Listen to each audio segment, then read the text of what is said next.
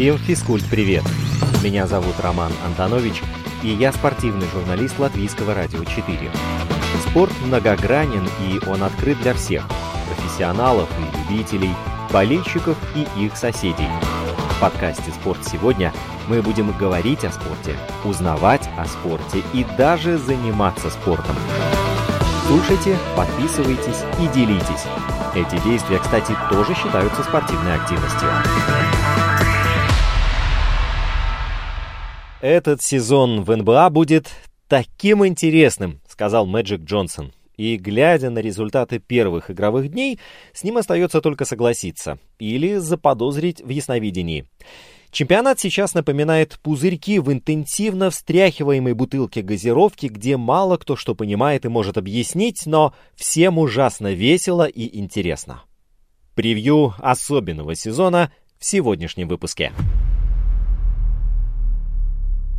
Всего 10 недель было у команд на передышку. Надеюсь, что финальную серию Лейкерс Хит все без исключения смотрели с замиранием сердца. Никто не пропустил ни одного матча и устали все одинаково. И рекордно малый срок был отведен на то, чтобы провернуть все сделки, подписать, переподписать игроков, подготовить всю хозяйственную базу и начать гонку за титулом заново. В такой спешке, понятное дело, об основательности говорить не приходится, а это значит, что его величество «случай» с большой буквы «С» будет частым гостем на паркете. Во всяком случае, в первые недели. В общем, работать приходится по-сырому. С вашего позволения, примерю на себя форму капитана очевидности и озвучу мысль, которая не дает мне покоя с момента публикации календаря. Все, что нас ожидает, будет крайне интересным и непредсказуемым, но при этом мы увидим огромную пропасть между командами, которые будут претендовать на финальную серию, и всеми остальными. Ну вот так получилось. Кто-то прокачался и готов всех сметать на своем пути, а есть организации, которые отдают себе отчет в своих силах и ставят цели поскромнее. Разумеется, вторые время от времени будут преподносить сюрпризы, а первые учудят что-нибудь сенсационное нам на радость, и, надеюсь, это произойдет даже не раз. Но, тем не менее, длинная дистанция чемпионата сгладит острые углы, и к плей-офф турнирная таблица объективно покажет, кто есть кто. Вне всяких сомнений в списке главных претендентов на титул был, есть и будет Лос-Анджелес Лейкерс. Не то чтобы все было однозначно у них в финальной серии против Майами минувшей осенью. Бывало, что спотыкались, падали, но поднимались и делали игру. В конце концов, чемпионский титул взяли именно Лейкерс. Но в подготовке к новому сезону некоторые вещи были сделаны словно в спешке. Такое ощущение сложилось и э, позицию центровых руководство клуба усилило, да, теперь там будут зажигать Газоль, Харрелл, но у испанцев в паспорте в графе возраст красуется цифра 35, и все бы ничего, следил за собой так же фанатично, как Леброн. Поэтому поклонникам предстоит тщательно приглядывать за газолем с точки зрения продуктивности. Будут ли ему по силам поставленные задачи? И если тяжелый и суровый Монтрезл Харрелл будет тянуть без боев, то в принципе беспокоиться за эту пару нечего. Они определенно будут интересны в игре. Но вот кого мы уже не видим в составе чемпионов, так это Реджона Рондо. 206-сантиметровый разыгрывающий без преувеличения, как громоотвод избавил Лейкерс в непростой серии с Денвером от массы проблем. Да и вообще далеко не факт, что без него Лейкерс бы сейчас красовались в чемпионском ореоле. И что происходит в межсезонье? Игрок, который с полоборота раскручивает игру, который в нужные моменты не промахивается из-за дуги, вдруг уже сверкает в майке Атланты. Зачем? Понятно, что на замену взяли не кого-нибудь, а Денниса Шрёдера. Знающие люди даже говорят, что по игровому характеру они с Рондо похожи. Оба дерзкие и напористые. А найти общий язык с Леброном новичку даже будет проще, чем это было у Ронда. Но все равно ломать то, что хорошо работало, в надежде, что новое заработает лучше, это большой риск. Оправданным он будет при условии, если Шрёдер без раскачиваний вольется в состав. Ну и, конечно же, сохраненные Дэвис, Кузма, Колдуэлл и Каруса отлично сохранят отлаженную модель с командообразующим Леброном. Вот при всех этих условиях Лос-Анджелесу, который Лейкерс, вполне по силам защитить свой титул. А ближайшими конкурентами могут стать... кто? Да тот же Денвер. Смотрите, свежо предание. В серии с Лейкерс им ведь совсем немного не хватило. Промахнись пару раз Рондо, подсобирать чуть-чуть больше везения в концовках, и вуаля, вполне чемпионоспособная команда. Более того, мы видели прочный фундамент у Денвера, а состав за два с половиной месяца каникул удалось даже сохранить прежним. В общем, тут все предпосылки для топового уровня. Если углубиться немного в персоналии, то роль ледокола заслуженно принадлежит Джамалу Мюррею. Средние 32,3 за матч в сезоне и 39,6 за матч в плей-офф для 23-летнего выпускника колледжа Кентукки – это, надо сказать, круто. В компанию ему не пожадничали и прямиком из мадридского Реала выписали опытного аргентинца Факундо Кампаццо. Ну и вообще круто, когда в качестве центрового у тебя играет Никола Йокич. Серб вообще не боится трудностей, и если надо, он способен противостоять напору соперников даже в одиночку. Главное, чтобы они его не выключали из игры, как это все в той же серии провернули Лейкерс. Короче, Денвер Наггетс – команда молодая и очень крутая. К слову, наггетсами мы разбавили команды из Лос-Анджелеса, потому что еще один коллектив из солнечного мегаполиса тоже есть в нашем списке претендентов. Я говорю о Клиперс. Вообще, прошлый сезон показал, что переход Леонарда Кавая из Торонто в Клиперс был, мягко говоря, неудачным. Зря, Клишня, ой, зря ты сменил команду. Вообще, очень непросто найти свой коллектив и своего тренера. Это такая тонкая работа. И то, как Ленард смотрелся в Рэпторс, красноречиво свидетельствовало о том, что у них есть много общего. Ну и про фигуру тренера Ника Ньорса тоже не будем забывать. Короче говоря, это тот самый случай, когда все звезды сходились. К тому же именно Ньорс в первый сезон на посту главного тренера привел Торонто к чемпионству, и роль Кавая на паркете в этом достижении преувеличить будет сложновато. Тем не менее, Ленард оказывается в Клиперс, и непонятно на что надеяться. То есть понятно, что он хочет, но не совсем понятно, как с имеющимся арсеналом этого достичь. Хорошо, что к нему в пару сейчас взяли Сержи и Баку. Оба эти перца будут смотреться достаточно ударно, но вот хватит ли у них оборотов, чтобы взять титул, это уже вопрос на миллион. Нет, вы не подумайте, я не списываю со счетов Клиперс, ничего такого, отнюдь. Все звезды на месте, все здоровые, от них ждут работы над ошибками за прошлый сезон, и надеюсь, что эта работа проделана. Я действительно буду только рад, если паркет в матчах с их участием будет дымиться где-то в полуфинале. И неполным список кандидатов с Запада будет без участия Golden State Warriors, конечно. Вообще, у этой организации есть один огромный плюс – я имею в виду отношение к своим игрокам, ну, по сути, к звездам. Внутренний микроклимат между руководством и боевым составом, который создавался на протяжении длительного периода, дает свои плоды. Знаете, такая благодатная почва. Другой вопрос, сколько это стоит, а стоит очень дорого, но все же есть немало примеров того, как деньги без души превращаются в фантики. Так вот, Golden State, слава богу, в этом списке не числится. У команды из Сан-Франциско сейчас другие сложности. Вполне ожидаемо, что после эпохи тотального доминирования будет спад. Да, ну, никуда от этого не деться. А Golden State Warriors пять лет были на вершине, кстати. Команда сейчас перестраивалась, она делала это без паники, ну и те игроки, которые чувствуют такое, знаете ли, отеческое тепло, будут отвечать абсолютным старанием. В отличие от Лейкерс или Денвера, вот так сразу записать в потенциальные победители Golden State сложно. Да, есть Стефан Карри, человек, который как Прометей за собой поведет хоть на другой конец галактики, и команда за ним пойдет. Да вот только один в поле не воин. И наличие отсутствия Клея Томпсона смело зачисляется в данном случае в пассив. Плохо, что разрыв Ахилла лечится долго, и реабилитация потом тоже потребует времени, все это очень сложно. Но, с другой стороны, хорошо, что Golden State игрока не списывает, а ждет. именно вот такая глубина и вариативность у Golden State в пятилетку их доминирования давали преимущество над всеми. Никто не мог найти противоядие. Да, кстати, еще к Стефу и Клею тогда добавился Дюрант. Это вообще был какой-то эталон несокрушимости. А сейчас, как ни крути, но Стеф с такого ракурса остался один.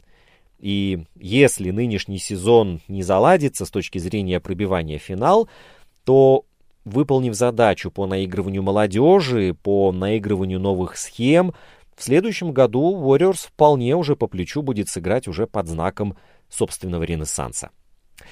Это все был Запад. На Востоке есть свои герои, в первую очередь Милуоки. Не затрагивая тренерский вопрос, а отталкиваясь исключительно от состава, отмечу, что костяк команды сохранен, потенциал есть, желание здесь тоже есть, и порох присутствует. Осталось только уповать, что Енис Адетакумба, он, кстати, у нас еще появится впереди в подкасте, э, будет включать характер, когда этого потребуют именно командные интересы и в первую очередь в решающих играх. Финалист прошлого сезона Майами Хит. Без этой команды в нашем списке было бы пусто. Тренерский штаб этого клуба умело внедряет молодежь, выкристаллизовывает их таланты. И, например, Тайлер Хиро обладает огромным потенциалом, и он уже почувствовал вкус игры в финале. Год назад появился в команде, всего лишь год назад, и как же здорово он пришелся ко двору. Если что, Хиро – самый молодой игрок в истории НБА, вышедший в стартовом составе в финале. Вот он буквально-таки этой осенью обновил этот самый рекорд. 20 лет, 256 дней. Это, знаете ли, побит не просто рекорд, а рекорд самого Мэджика Джонсона, который 40 лет назад в возрасте 20 лет и 264 дней вышел в стартовом составе Лейкерс в первом матче финальной серии. Вообще, Майами после их недавнего бодания с Лейкерс этой осенью приковали к себе массу заслуженного внимания.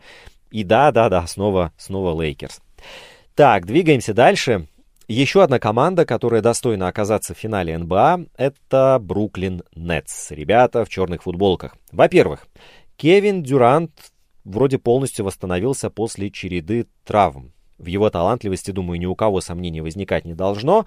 А 32 — это тот самый возраст, когда, ну, самое время открывать второе дыхание. Во-вторых, есть Кайри Ирвинг, с которым у Кевина хорошее взаимопонимание — ну и вообще у Бруклина очень сильная скамейка. Ребята получили бесценнейший опыт в два прошлых сезона и очень достойно проявляли себя без всяких ярких звезд. А сейчас у команды две яркие личности, которые готовы совершить подвиг. Команда готова им в этом помогать. Ну, чем не потенциал для того, чтобы пробиться в финал.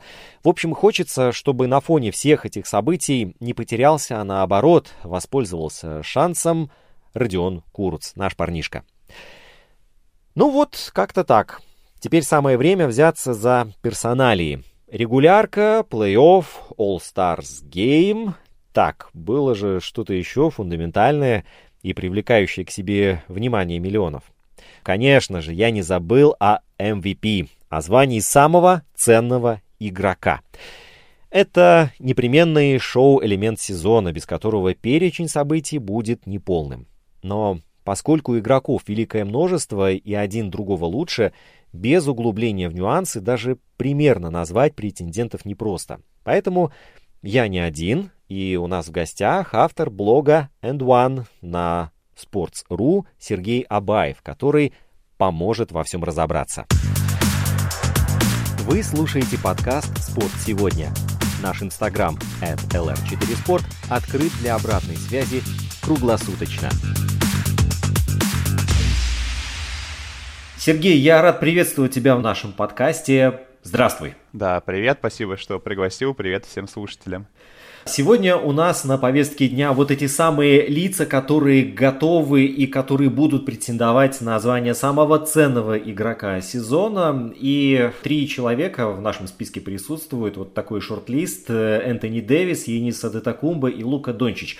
Лос-Анджелес Лейкерс, Милуоки и Даллас. Мне нравится вот эта ширина географии. И расскажи, почему ты выбрал именно этих трех человек, чем они, собственно, так привлекают? Я бы для начала начал бы с критериев, что вообще для гонки за MVP важно две основных составляющих. Это прежде всего командный результат, чтобы команда побеждала. А уже второе — это личная статистика игрока, то, насколько хорошо он себя сам проявляет.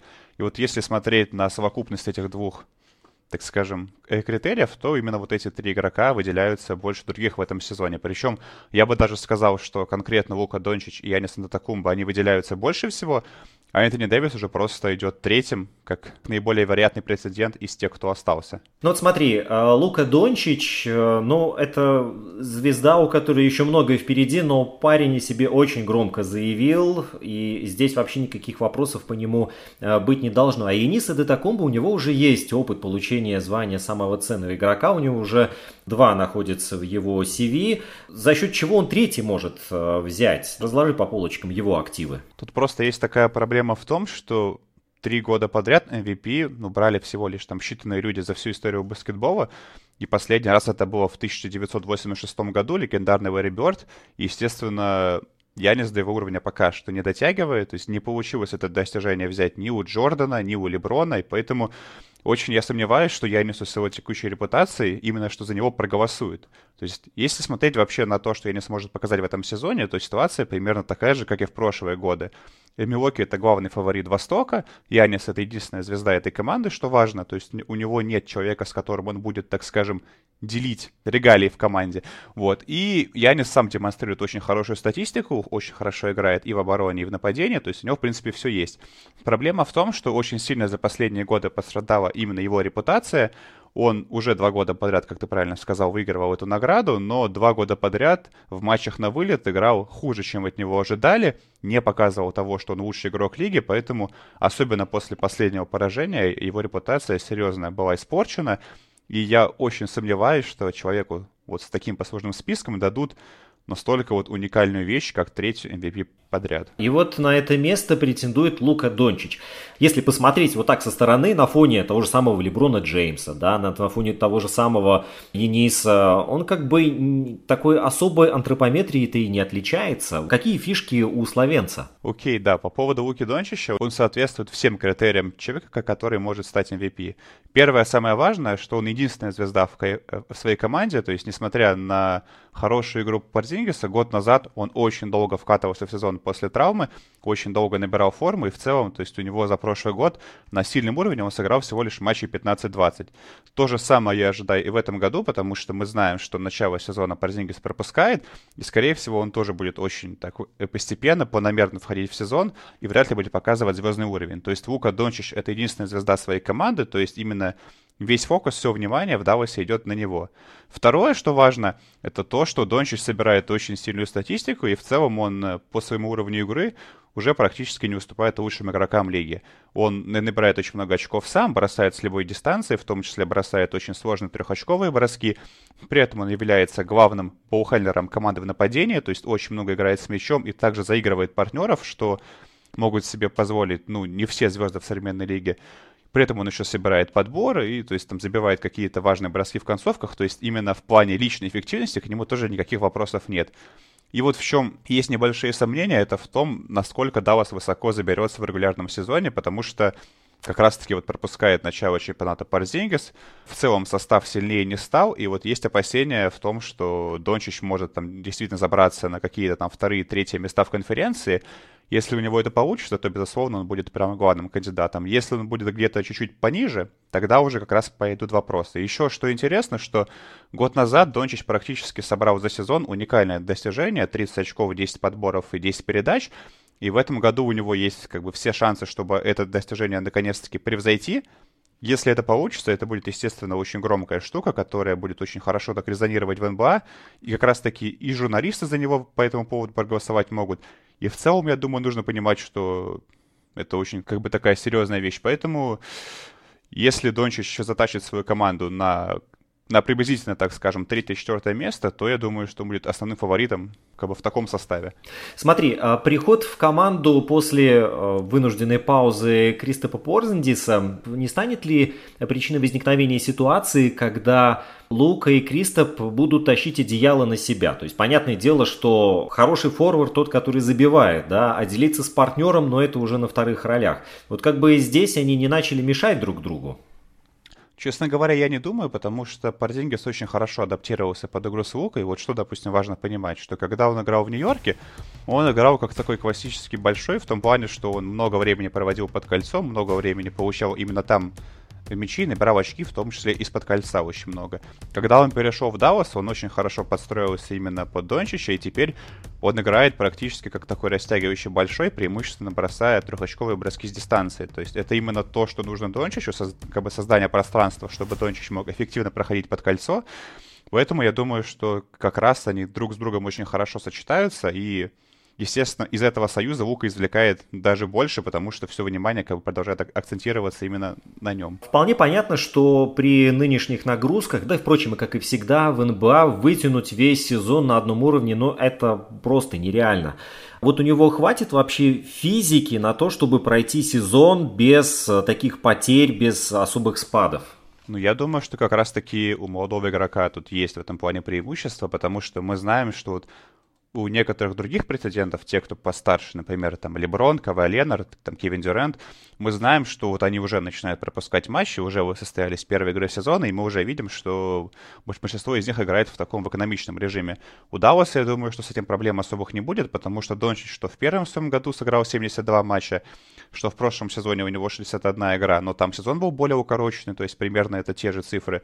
Поэтому я ожидаю от него, что вот у нас в новом году будет 72 матча, как бы всего сезона. Я думаю, что он где-то там 65-64 матча сыграет, и этого будет достаточно, чтобы он спокойно прошел год. И, то есть сыграл достаточное количество матчей, и я, я в этом какой-то проблемы особо не вижу пока. НБА это вообще, конечно же, такой баскетбольный Вавилон, где э, что не баскетболист, то действительно игрок высочайшего класса, и как бы заострять внимание вот на Луки Дончиче, на Енисе Адетакумбо и на Энтони Дэвисе, я думаю, не стоит. Есть еще целый э, ростер игроков, которые вполне могут претендовать э, на титул MVP вот предвосхищая разбор некоторых из э, фигур, э, хочется еще спросить у тебя, почему Леброн Джеймс, который ну, практически в некоторых моментах в одиночку спас э, свою команду в финальной серии в прошлом сезоне.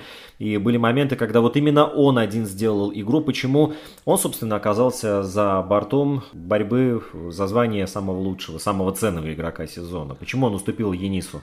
Окей, вот это очень хороший, очень правильный вопрос, очень как бы здорово, что ты его задал.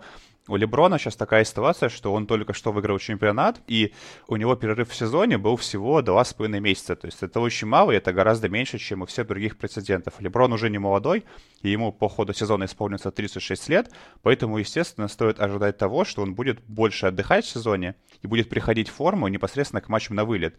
И мы, в принципе, вот по первым четырем играм его в этом сезоне видим, что он берет на себя гораздо меньше, чем в прошлом году. Он уже ушел с позиции разыгрывающего, на которой он играл в прошлом году, и вернулся на свою позицию форварда привычного. То есть он меньше времени проводит с мячом, это ударит и по его статистике, и по его в целом эффективности. И как раз-таки я думаю, что Леброн, как и вот еще там ряд других звезд статусных, они будут больше отдыхать и больше настраиваться на борьбу непосредственно за титул, потому что для них это ну, гораздо важнее уже в этом возрасте и в этом статусе. Ну, с другой стороны, уже сколько-то Леброн сделал, это такая глыба, незыблемая глыба, и что-то доказывать кому-то еще, мне кажется, уже, ну, ну, ну в принципе, время прошло. То Совершенно верно. Это, это, это бренд, это вот э, действительно как те люди, которые давным-давно вписали свое имя в, в летопись, и, собственно, одно только появление его уже на трибуне может всех партнеров э, устремить туда вперед к победе. Поэтому как бы единственное, что я действительно был удивлен, что э, Леброн, когда он набирал там 50 очков за игру, и он остался в тени Ениса, ну вот несколько так обидно. Вот, а, ладно, давай теперь к фигурам, которые могут, если вдруг получится, на костях Луки, Энтони и Ениса сделать себе э, звание. Кого бы ты назвал в первую очередь из игроков второго эшелона в претендентов на звание MVP. Ну, я бы вот порекомендовал присмотреться к Джейлю Эмбиду, это центровой Филадельфии.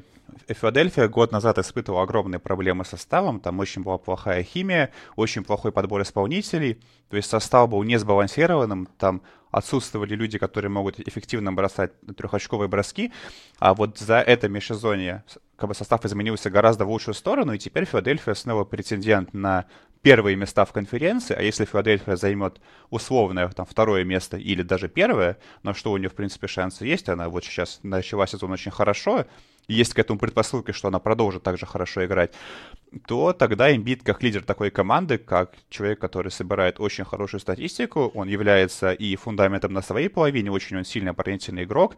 Два года назад он был в тройке прецедентов на лучшего оборонительного игрока. При этом он очень много делает в нападении. Как раз-таки вот два года назад он набирал уже по 28 очков за сезон. Это огромная цифра для центрового, и если вот он сохранит такую же статистику приличную, там, около 30 очков и хорошая игра в защите у него будет, то, естественно, как лидер такой команды, одной из лучших конференций, он, он будет претендовать на награду. Еще вот что интересно, с другой стороны, на Западе есть точно такой же очень сильный центровой Никола Йокич, который уже третий год подряд где-то трется рядом с наградой, но все время ему чего-то не хватает. И сейчас, возможно, если пока Лейкерс будут играть в более экономичном режиме, больше готовиться к плей-офф. Пока у Клиперс там то же самое, у них, у них больше идет подготовка именно уже к матчу на вылет. Как раз Денвер может выстрелить, может забрать свою конференцию, оказаться там на первом месте. В крайнем случае может оказаться на втором. Если Йокич, который является, на мой взгляд, лучшим пасующим большим в истории, возможно, потому что вот у него на старте сезона буквально как бы сегодня ночью он сделал 18 передач, это его как бы личный рекорд. Для центрового это просто огромная как бы отметка.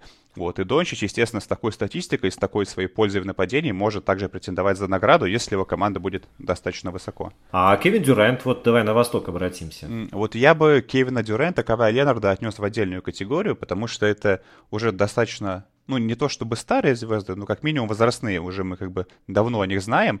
И у обоих есть серьезные проблемы со здоровьем, и как показывает практика, Кавай уже третий год играет в полусилу в регулярке, пропускает матч и в целом не выкладывается. То есть если просто посмотреть на его игру, если посмотреть на продвинутые цифры его эффективности, то мы видим, что эффективность это именно по ходу сезона, она меньше, чем в матчах на вылет, то есть она падает. Он не старается играть в свою полную силу, а MVP обычно выигрывают те, кто играет как бы весь сезон на максимуме. То есть поэтому что Кавай, что Дюрент, который возвращается, я не жду от них чего-то большого. И также вот что важно, опять же, понимать, что борьба за титул для них скорее это более важная вещь, чем гонка за MVP. Угу. То же самое, в принципе, можно сказать ну, вот у Стефа Карри там другие проблемы. Стеф Карри, в принципе, сейчас не будет пропускать матч, он будет максимально стараться, но там команда у Стефа очень слабая.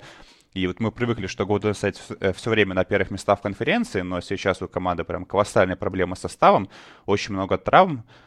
Вот, и, естественно, ожидают Golden State где-то в середине уже таблицы эксперты. Если команда будет в середине таблицы, то как бы ты хорош не был, ты не можешь претендовать на звание прям самого ценного игрока лиги, потому что в чем твоя ценность, если побед нет? Угу. Все это дело резюмируя сейчас, э, хочется еще раз акцентировать на главном рецепте получения звания MVP. Значит, ты на протяжении всего сезона должен выступать э, на одном запредельно высоком уровне, раз – Согласен? Не пропускать матч. Да, не пропускать матчи. Да. Стараться не... хотя бы. Э, да, добраться как можно выше э, в плей-офф, а еще лучше вообще выиграть э, сезон. Нет, плей-офф на это на самом деле же не очень влияет, потому что награда выдается только по итогам регулярного чемпионата. Ты должен как можно выше забраться в свои конференции, вот что важно. Ага. И, ну, чисто вот физически... что очень хорошо, да. знаешь, да. вот что очень хорошо, когда ты единственная звезда в команде, то есть что все внимание тебе. И вот мы понимаем, что, допустим, у Милуоки, если Милуоки первая команда в конференции, конференции, то это заслуга в первую очередь Яниса. Допустим, если первая команда в конференции Лос-Анджелес Лейкерс, то у нас уже возникает вопрос, это Леброн так хорош, это Энтони Дэвис так хорош, кто из них более ценный, и если они играют вместе, как вообще кто-то из них может быть лучшим игроком лиги, когда у каждого из них есть такая поддержка в виде друг друга, то есть в команде. То есть очень важно, чтобы ты был единственной звездой, тогда твои шансы гораздо больше. Да, но это палка о двух концах. Если ты единственная звезда в сезоне, не дай боже, что-то произошло, поскользнулся на паркете и порвал кресты, то, собственно говоря, для команды это очень-очень плохо. Безусловно.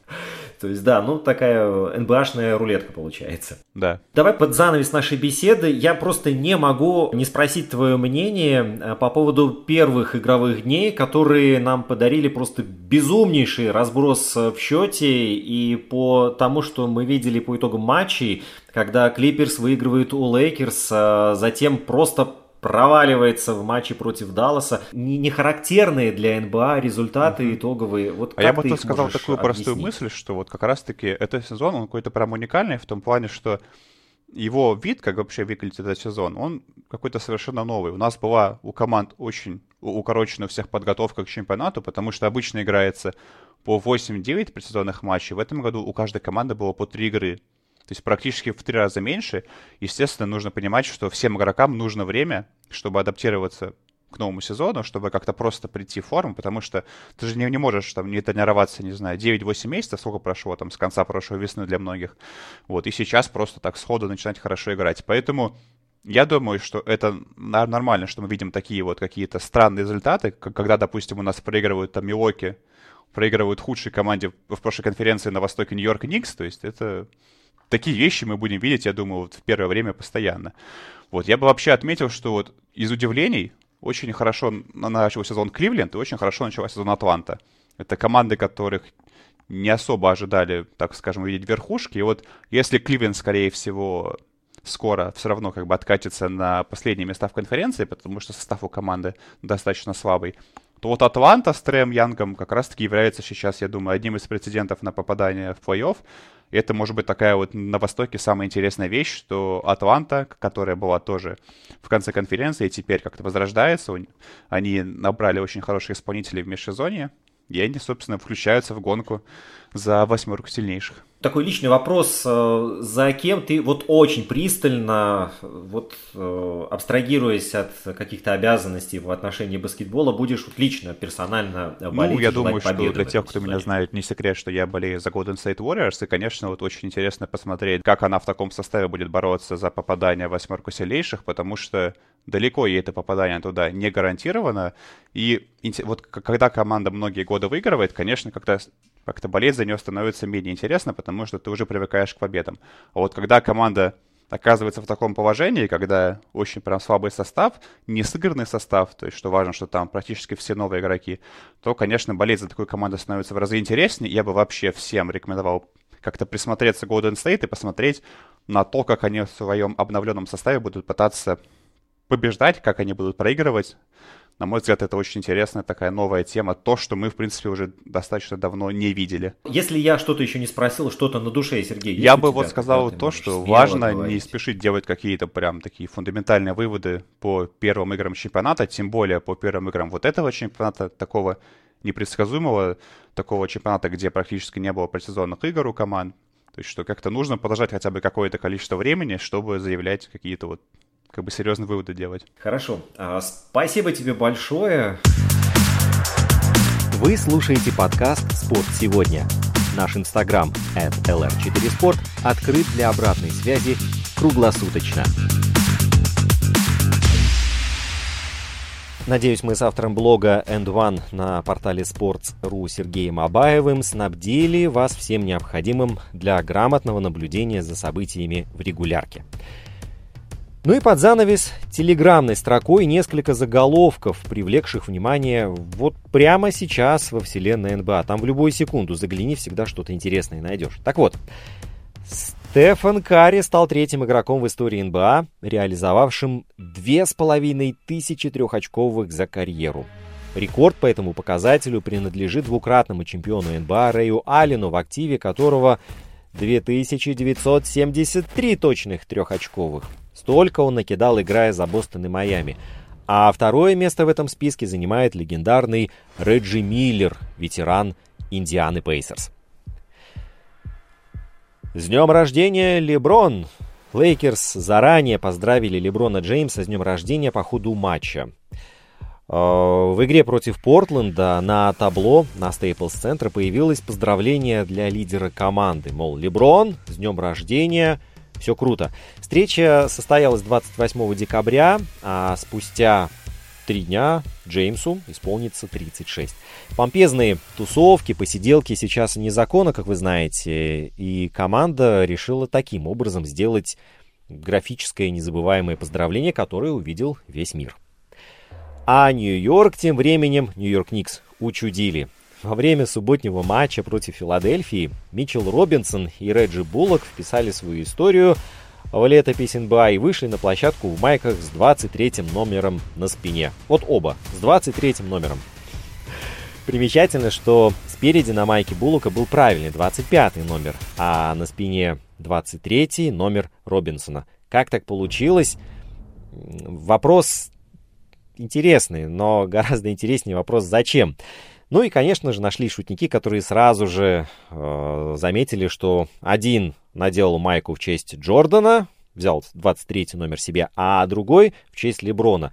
Ну, судим респект за внимательность, они сразу заметили ошибку и заставили Буллока покинуть площадку и переодеться. Короче, в НБА интересно, в НБА динамично и в НБА весело. И бесконечно. Поэтому, именно поэтому лигу называют Вселенной. Перед финальными титрами минута промоушена. Друзья, Латвийское радио 4 активно осваивает платформу подкастинга, и один из подкастов моей коллеги Елены Вихровой называется «Современная Одиссея». С его помощью можно оказаться в самых невероятных уголках планеты, подняться высоко в горы, спуститься в морскую пещеру, затеряться в джунглях экзотических островов – узнать новое о странах далеких и близких, в общем, познакомиться с бытом и укладом жизни других народов. Бан на путешествие не будет вечным, это закончится, и подкаст «Современная Одиссея» на платформах Google, Apple и Spotify запросто сподвигнет вас к тому, чтобы поставить флажок, а то и несколько на контурной карте, и потом самим отправиться в путешествие. Инстаграм подкаста «Спорт сегодня» at lr4sport. Домашняя страница радиоканала lr4.lv, страница в Фейсбуке Латвийское радио 4. Слушайте, подписывайтесь и делитесь. Мы с вами скоро встретимся вновь.